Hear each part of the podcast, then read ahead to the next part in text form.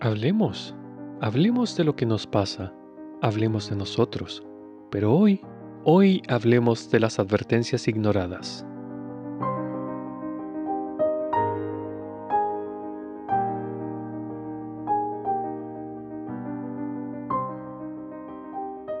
Seamos sinceros, a nadie le gusta que le digan lo que tiene que hacer, ¿cierto?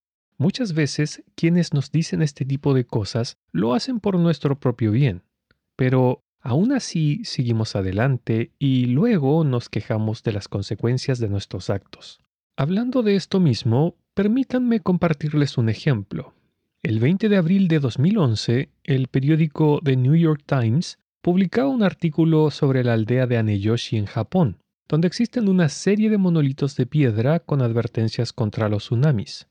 Parte del artículo mencionaba lo siguiente. Los residentes dicen que esta advertencia de sus antepasados mantuvo a su pequeño pueblo de 11 hogares fuera del alcance del mortal tsunami que el mes pasado arrasó con cientos de kilómetros de la costa japonesa y alcanzó niveles récord cerca de aquí. Las olas se detuvieron a solo 90 metros debajo de la piedra. Cientos de las llamadas piedras de tsunami, algunas con más de seis siglos de antigüedad, salpican toda la costa de Japón, un testimonio silencioso de la destrucción pasada que estas olas letales han dejado tras visitar a esta nación propensa a los terremotos. Pero el Japón moderno, confiado en la tecnología avanzada y en los diques más altos que supuestamente protegerían las áreas vulnerables, llegó a olvidar o ignorar estas advertencias antiguas, condenándolo así a repetir experiencias amargas.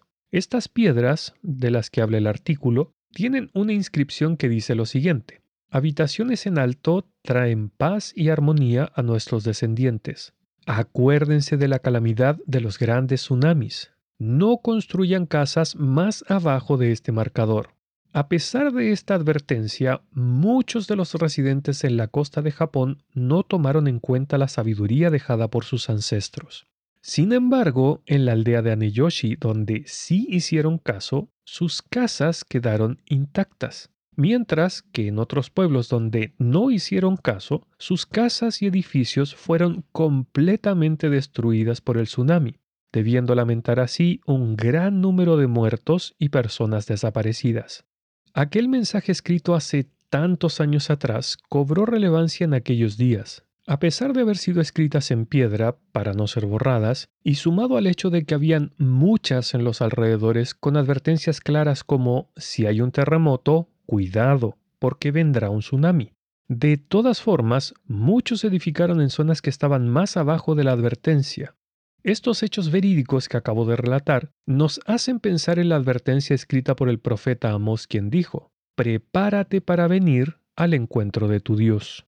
El Evangelio se ha estado predicando desde hace más de dos mil años y se levanta como una de estas rocas de advertencia, llamando a todos a buscar refugio en Jesús. Y así como las piedras de tsunami, el Evangelio advierte del terrible peligro que corre el alma humana que muere sin haber recibido la salvación.